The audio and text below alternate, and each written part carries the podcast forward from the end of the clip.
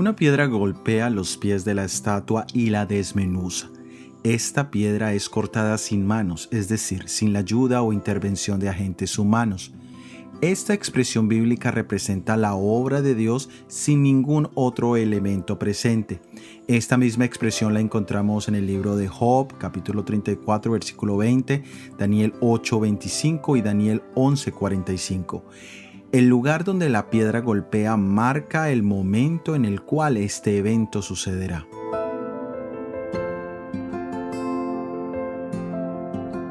La palabra de Dios nos dice en Marcos capítulo 14 versículos 57 al 58.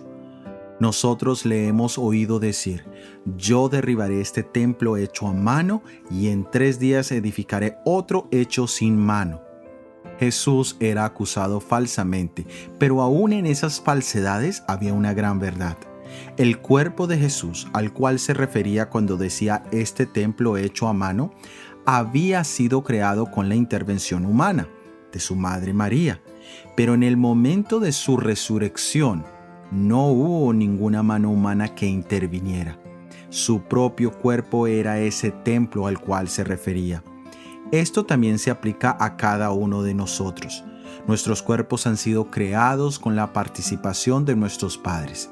Sus genes han formado nuestras herencias genéticas, pero Jesús ha prometido destruir este templo hecho con manos y hacer uno nuevo sin intervención de manos humanas.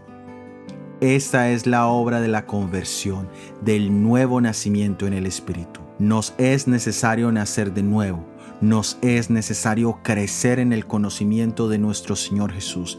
Y gloria a Dios porque esto es la obra de su propia mano en nuestras vidas.